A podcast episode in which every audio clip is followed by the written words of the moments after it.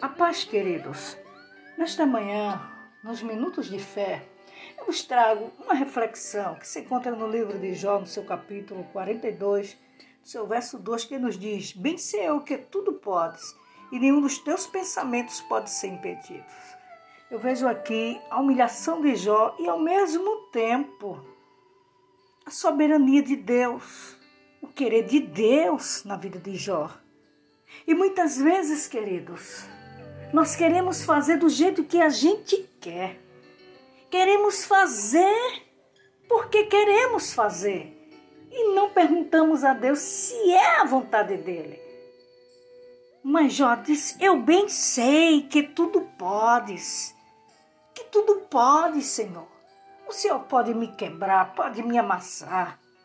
O Senhor pode tirar minha vida, dar a minha vida, me restaurar, me restituir.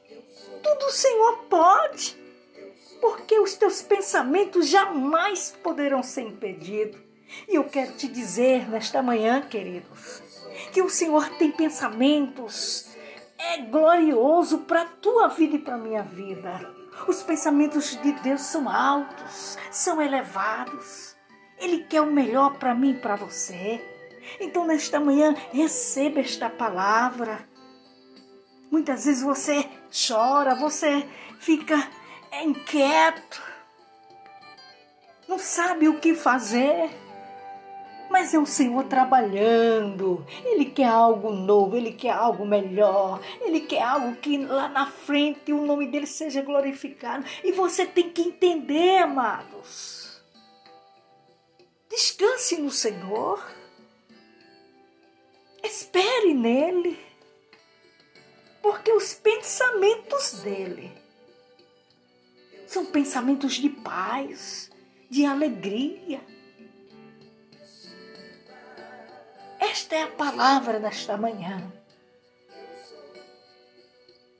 Ele quer te dar vitória, mas você tem que entender que é os pensamentos dele e não seu. Que Deus em Cristo vos abençoe em nome de Jesus.